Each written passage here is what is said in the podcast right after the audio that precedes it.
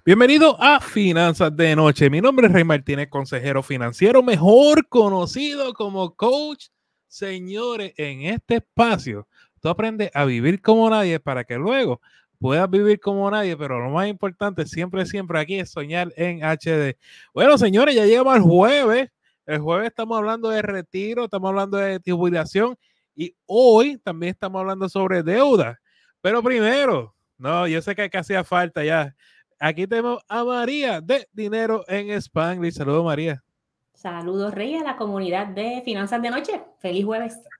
María, antes de comenzar, ¿dónde te consigues?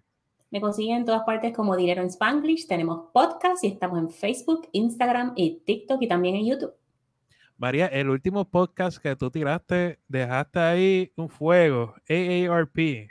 El ERP no es solo para viejitos, y estamos hablando de fraude, un tema súper importante.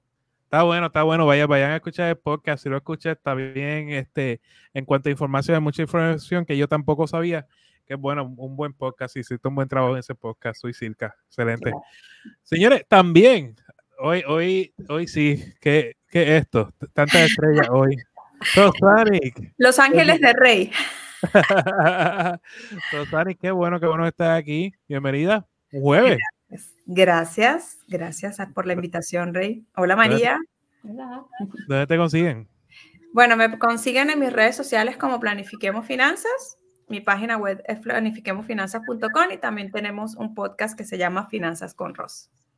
Muy bien, gente, mira, por aquí tenemos a María. También está aquí este eh, Raymond, saludos Raymond. So, por favor, denle like, compartan, porque esta es la forma en que las redes sociales les gusta, pues sepan que a ti te gusta este programa y al tú compartir, pues llega más gente. Hoy estamos hablando acerca de cómo ganar, cómo salir de las deudas sin ganar más dinero. Y yo quiero que, que ambas son expertas en esto de finanzas personales hoy es el día de María, así que le damos la, primera palabra a María. Así que, María, ¿cómo salimos de la deuda sin ganar más dinero? Respuesta rápida, organizándose. ¿A dónde van tus ingresos y a dónde tienen que ir tus ingresos para salir de esa deuda? No vas a estar esclava o esclavo de pagar deudas de altos intereses por siempre porque simplemente no quieres enfrentar tu, dinero y tus números o no quieres um, hacer un plan de acción para salir de esas deudas. ¿Y tú, Rosani, qué dices? Sí, totalmente, porque yo he visto muchísimos casos que me llegan a las sesiones en donde por ahí les cae un buen dinero, este producto de repente un ingreso extraordinario de, de, no sé, un bono vacacional, una prima navideña o qué sé yo, salen corriendo a pagar sin haber establecido un plano, sin haberse organizado, se vuelven a quedar en cero, ¿ok? Sin liquidez, y luego pues vuelven a usar las tarjetas de crédito. Entonces hay que organizarse como dice María, saber exactamente cuáles son mis ingresos, cuáles son mis gastos esenciales y cómo está el aspecto de las deudas para que cuando llegue este dinero se pueda establecer un plan apropiado. Porque si no es como sales, sales por un momento de la trampa y vuelves a caer en la trampa. Y justamente el tema de pagar deudas, si tienes tantos años metidos en esto, porque hay personas que tienen años en esto, no pretendas que sea una situación que se resuelva en un solo día. Entonces tienes que establecer un plan y de hecho una proyección para ver en cuánto eh, te toma pagar esa deuda sin descuidar tus compromisos esenciales, sin dejar de pagar la renta. El otro día me pasaba con un estudiante, ¿no? Le cayó un dinero, iban a ir a pagar al de la deuda primero. Y yo, ajá, ¿y cómo pagas la renta? Buena pregunta. Entonces hay que establecer, ahora, que no se pueden hacer las dos cosas, sí se puede, pero hay que establecer un plan para que poco a poco puedas liquidar ese, ese compromiso que tienes. Sí, exacto. Yo, yo estoy de acuerdo con ambas. En términos, ese plan obviamente es un presupuesto. Y cuando tú haces presupuesto, da la oportunidad a la persona que se adapte a su presupuesto para cuando se adapte su estilo de vida y vea que ese presupuesto funciona, pues entonces tú lo puedes avanzar para que logre sus metas financieras. Porque muchas veces, eh, ¿verdad? Es cierto que hay veces que hay que buscar un ingreso adicional, pero muchas veces con su propio ingreso pueden avanzar financieramente. Para que, hay que ajustarlo a, su realidad. María, entonces hay muchas personas que dicen que uno puede generar más dinero con deuda. Ejemplo, tú usas la tarjeta de crédito o un préstamo con un préstamo estudiantil, invierte ese dinero y, y la tarjeta de crédito, el préstamo cualquiera, te está pidiendo un 6% y tú puedes sacarlo un 8% eh, o un 10% en la bolsa de valores, pues con esa diferencia tú puedes pagar las deudas. ¿Qué tú crees de esa estrategia? No hay nada garantizado detrás de esa estrategia, gente. ¿okay? Antes de usted meter la, pasar la tarjeta o tomar un préstamo con una supuesta idea de multiplicar ese dinero, analícelo bien. Hay veces que hay que invertir, por ejemplo, en los negocios, en educación, y eso nadie te lo quita, que puedes tener mucho, um, muchos beneficios de eso pero hemos visto en algunos tiempos la gente tomando líneas de crédito o tarjetas de crédito para invertir en la bolsa de valores, ese específicamente no, por favor, usted invierte su dinero y crea, y crea su plan poco a poco. Quería decirle algo después que Rosani estaba hablando, yo le hice una encuesta a mi comunidad de Instagram y el promedio que la gente paga de mi audiencia en deudas de consumo, no la hipoteca, ah, mensualmente son 700 dólares. ¿okay? Imagínate todo lo que tú puedes hacer con 700 dólares una vez no tengas que pagar deudas. Y quiero invitar a la gente que nos está viendo y que nos escucha a que sueñen con esos 700 dólares, 1000 dólares. Hay gente que paga mil y pico de carro, de un carro solamente, un auto, Ay, Dios. otras cosas, ¿ok? Entonces, um, ese plan que tú vas a crear eh, te va a dar una estabilidad y una, una libertad financiera cuando llegues. Pero, volviendo a la pregunta de Rey, no tomes préstamos o deudas de tarjeta de crédito, especialmente deudas de tarjeta de crédito con un interés de un 30%, si no sabes que lo vas a poder saldar en este ciclo de facturación, esperando un sueño de que ese dinero se te va a multiplicar o de que ese es el, la gallina de los huevos de oro o como le quieran decir. Sí, terrible. De hecho, lo escucho y me, da miedo. va a estar entre, entre la lista de tres historias de terror del próximo Halloween cuando volvamos pedir un préstamo para, invertir. Lo que me da miedo es cuando pagan más de... Tú escuchas, ¿cuánto tú pagas de auto? 900 dólares, Rey. ¿Cuánto tú pagas de casa? 600 dólares. Ah, para eso múdate para el auto. Entonces me justifican diciendo que pagan bisemanalmente 450 dólares. Como que, mire, señor, por favor. Y después pregúntale cuánto es la puntuación del crédito y te dicen 650, que ese es otro tema para otro día, el crédito. Ah, Definitivamente. Entonces, este, Rosani, ¿qué tú opinas sobre esto? Que las personas que usan deuda, eh, que cogen un préstamo personal, un préstamo estudiantil, la tarjeta de crédito, entonces invierten ese dinero pensando que con ese dinero que van a invertir pueden pagar su, su tarjeta y sacarle ventaja. Bueno, pienso que tienen que tener más información, porque para empezar un tema de inversiones tiene un riesgo asociado, tiene por supuesto un tiempo para el retorno y este tema del rendimiento.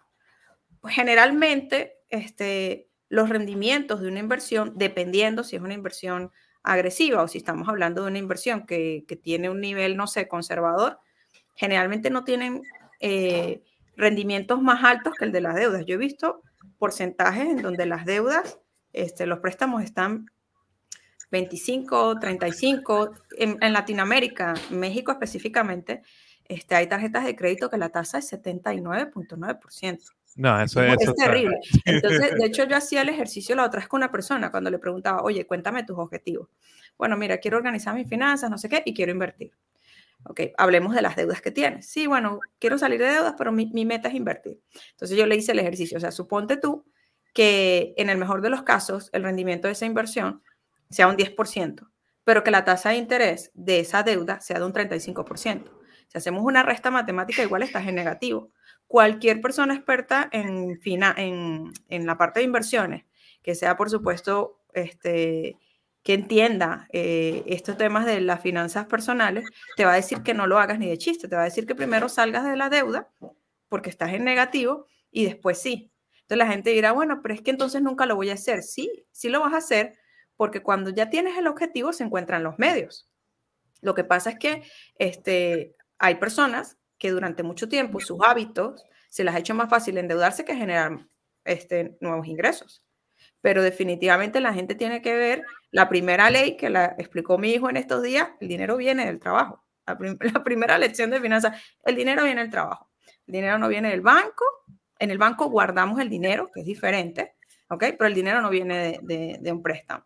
Entonces, cuando nos organizamos, como dice María, definitivamente tomamos acción y empezamos a ver, ok, estoy pagando la cuota del auto muy alta, quizás valdría la pena este, buscar una alternativa para reducirlo. sea, vender el auto, meterme en un auto más pequeño, porque entonces uno tiene que ver cuánto tiempo quiere estar en uno con ese grillete en el pie, porque eso es lo que es una deuda. A mí, a mí me asusta tener una deuda, ¿por qué? Porque yo mucho tiempo estuve metida en una deuda.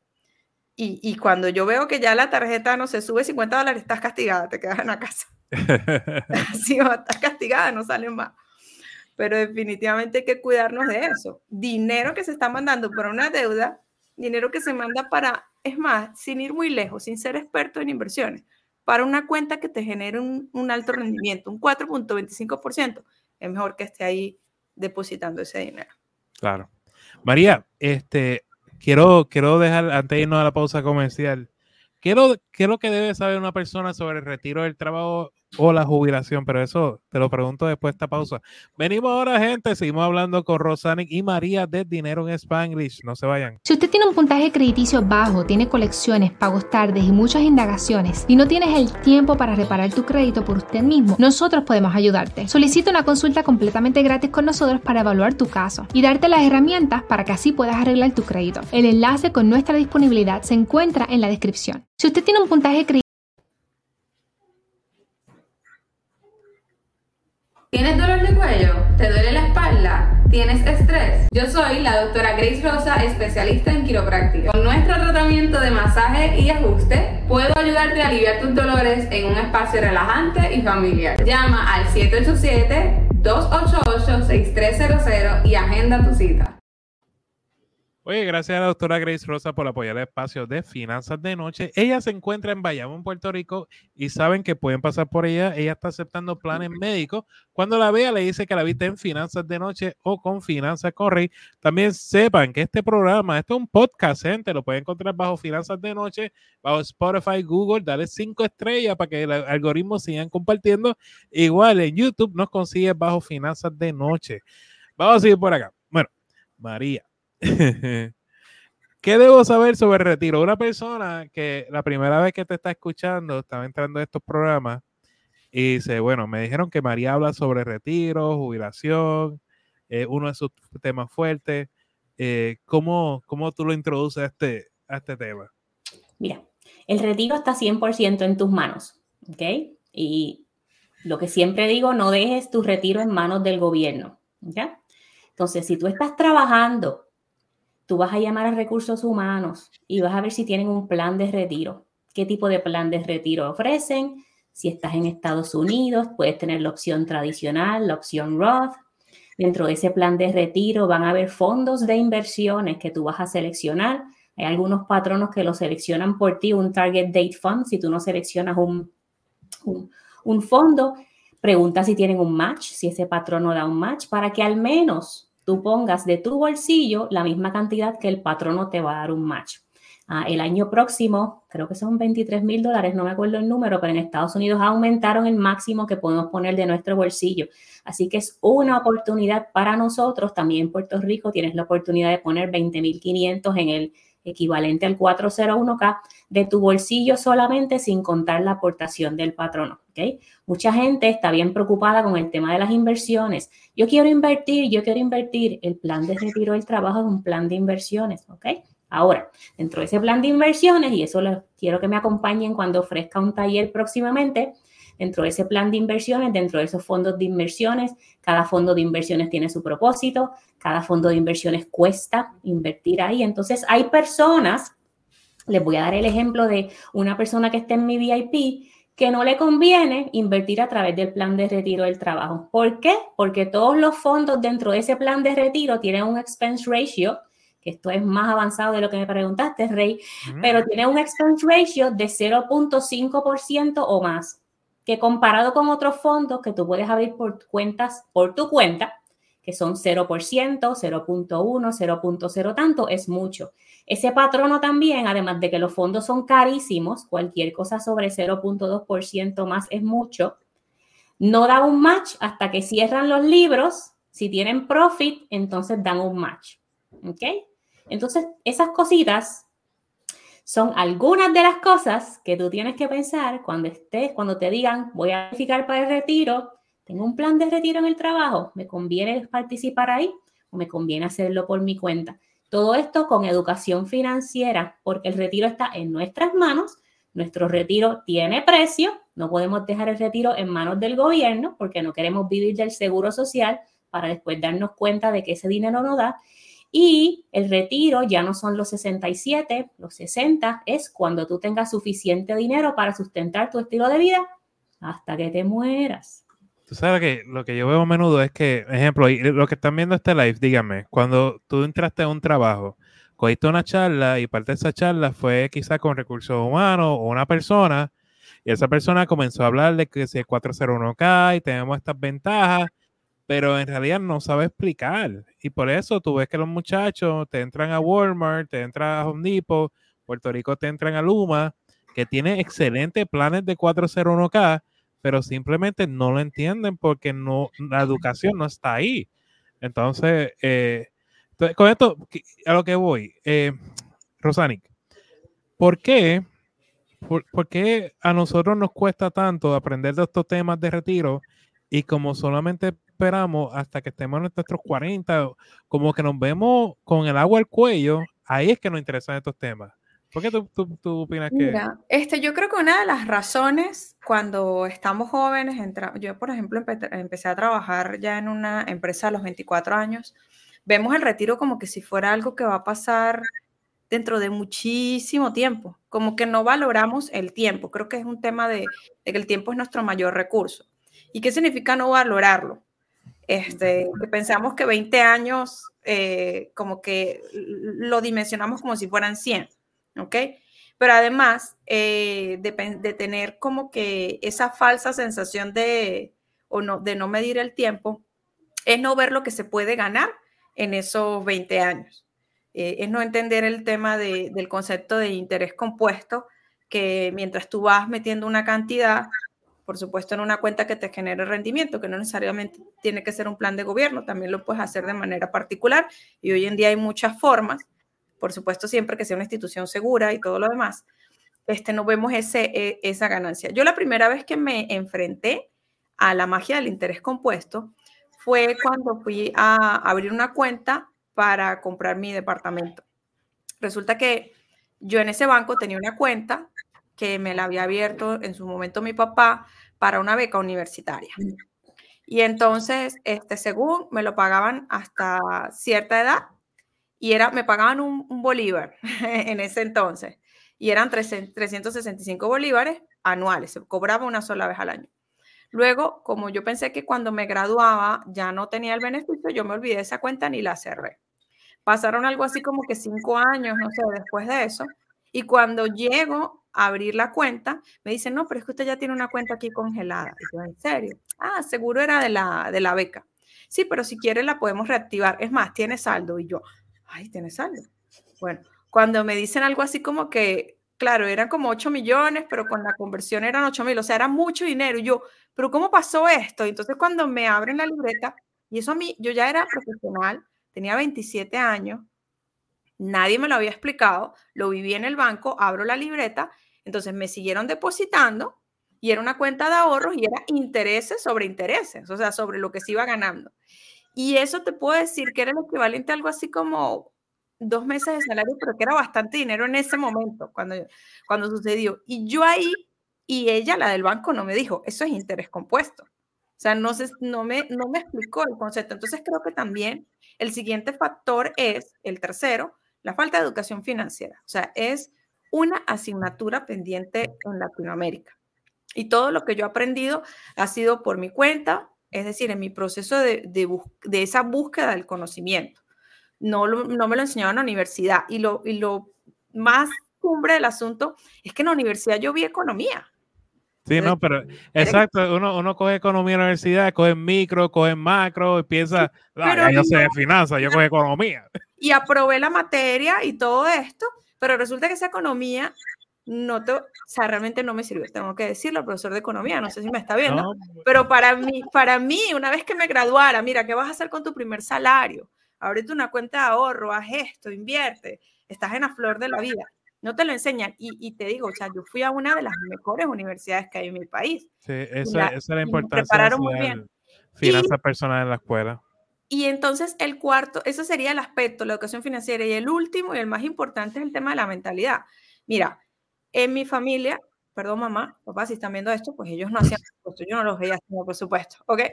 Este, y mi papá es administrador, mi papá administraba recursos. Entonces, este, yo tengo una tía que quiero muchísimo y ella siempre iba con su lista del mercado y siempre con la calculadora. Y si íbamos a un sitio, había que dividir la cuenta con su calculadora. Le decían, tacaña, no sé qué, ¿por qué haces eso? ¿Sabes? era malo lo que ella hacía.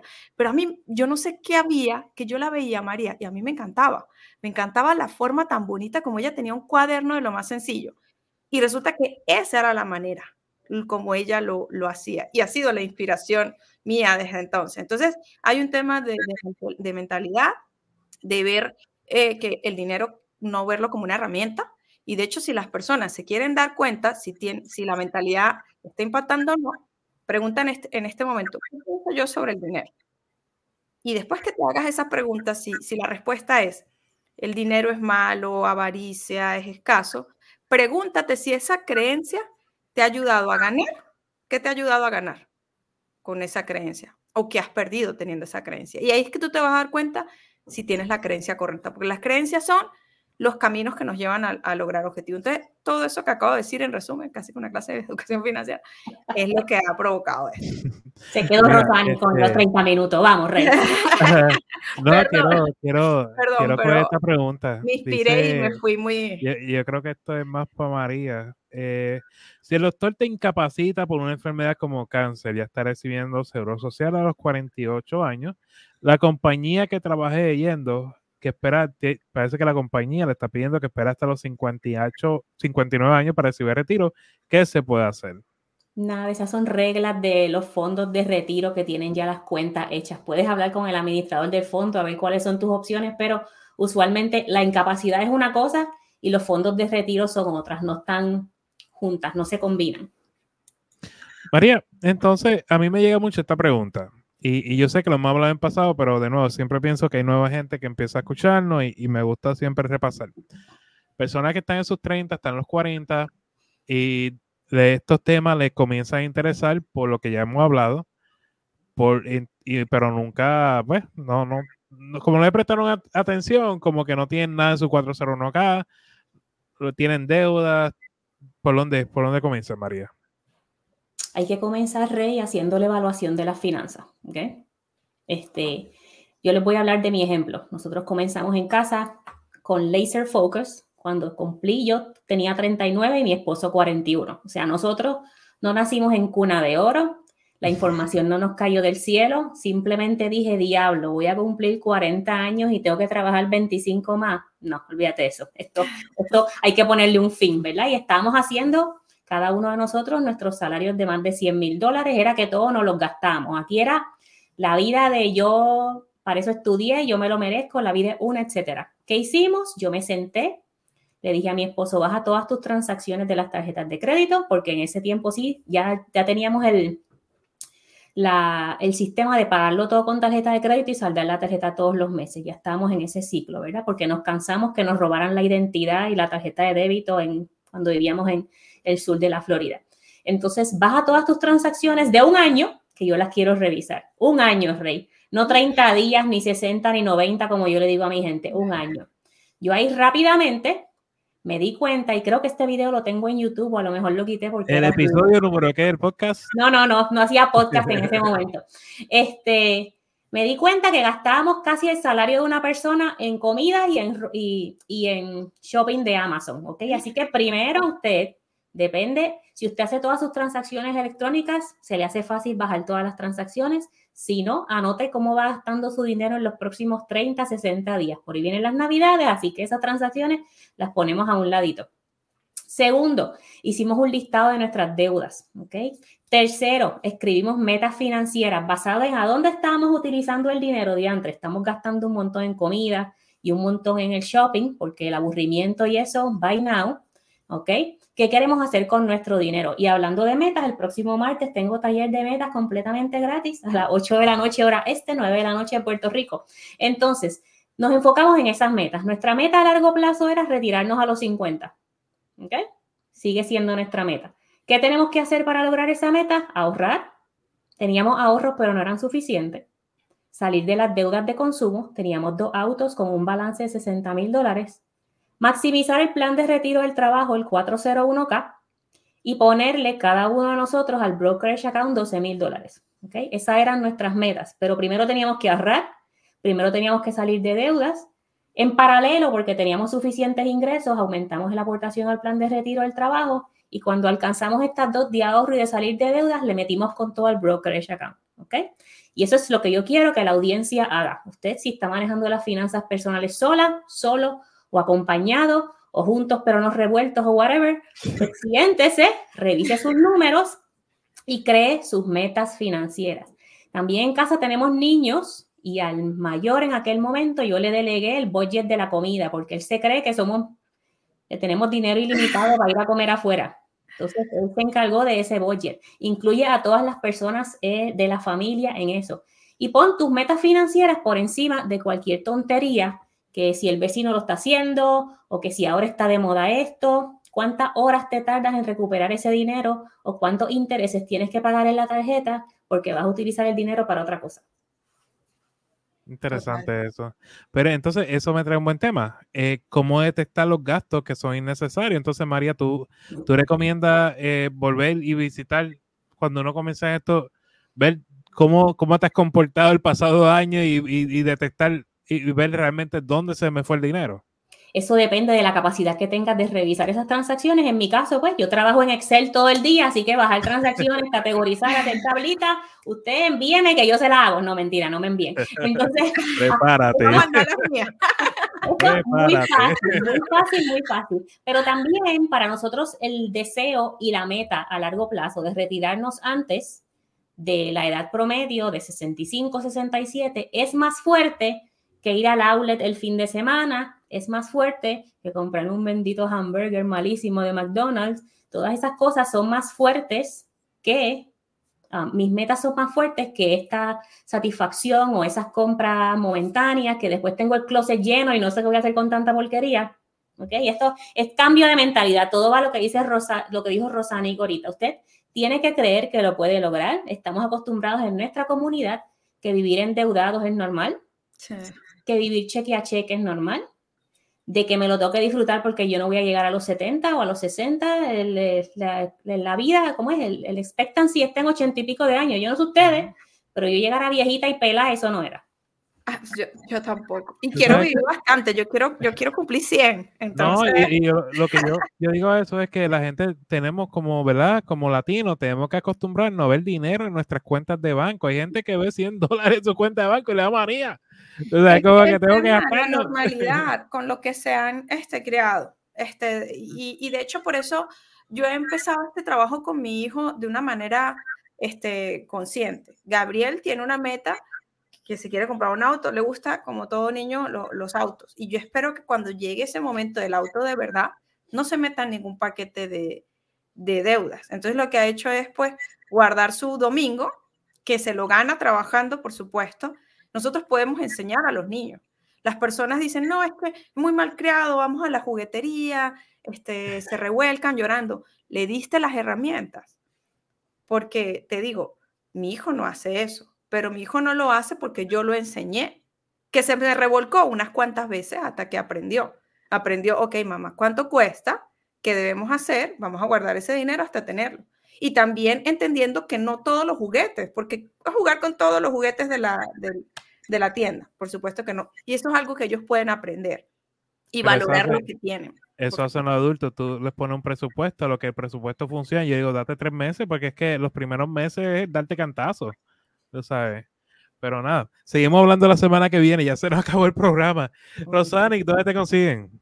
Me consiguen como Planifiquemos Finanzas en casi todas las redes sociales. Estamos en Pinterest, una red social tan bonita y tan nueva que, estoy explorando. Nuestra página web, planifiquemosfinanzas.com y nuestro podcast Finanzas con Ros. Los espero. Gracias, Rosanic. María, háblanos, ¿dónde te consiguen? A mí me consiguen en todos lados como Dinero en Spanglish. El podcast se llama Dinero en Spanglish, TikTok, Instagram, Facebook. Y el próximo martes tenemos taller de creación de metas, transformatudinero.com slash reto. El link está en todas mis redes sociales porque lo estoy promocionando, así que pasen por ahí y nos vemos el martes. Y vean, el último capítulo de, de María habla sobre AARP. Para los que nunca han escuchado este tema o no saben lo que estoy diciendo, escúchenlo, denle la oportunidad, está bien bueno, es muy informativo. Este, y, y el señor que, que ella trajo de invitado es excelente. Eh, supo explicar muy bien lo que es ARP y todos los beneficios que, que uno tiene. Así que muy bien. Eh, podcast María de Dinero en Spanglish, ¿verdad? Así es, está en Apple, Spotify, iHeartRadio, Google se va pronto, estamos en YouTube los episodios de Sí, los miércoles, así que gracias, los episodios salen miércoles y viernes, pero el de video de YouTube está solamente el del miércoles. Muy bien, gracias María. Bye. Oye, pues hasta aquí Finanzas de Negocio, señores. Seguimos la semana que viene. La semana que viene, el lunes, tenemos de una invitada eh, que va a estar eh, con William. Vamos a estar hablando de su negocio y presentando lo que ella está haciendo. Y la semana, pues la seguimos normal a lo que estamos acostumbrando. Lo único es que el jueves que viene va- vamos a tener invitado especial al señor Andrés Gutiérrez, que es un superestrella en este mundo de las finanzas y va a estar presentando su libro Mi primer millón. Así que estamos con ánimo, gente. Hay muchos invitados. Qué bueno, estamos, estamos contentos. Señores, que tengan excelente fin de semana. Saben que aquí lo más importante, lo más importante es vivir como nadie para que luego puedan vivir como nadie y sobre todo soñar en HD. Bendiciones, gente, que tengan excelente fin de semana. Dios los bendiga.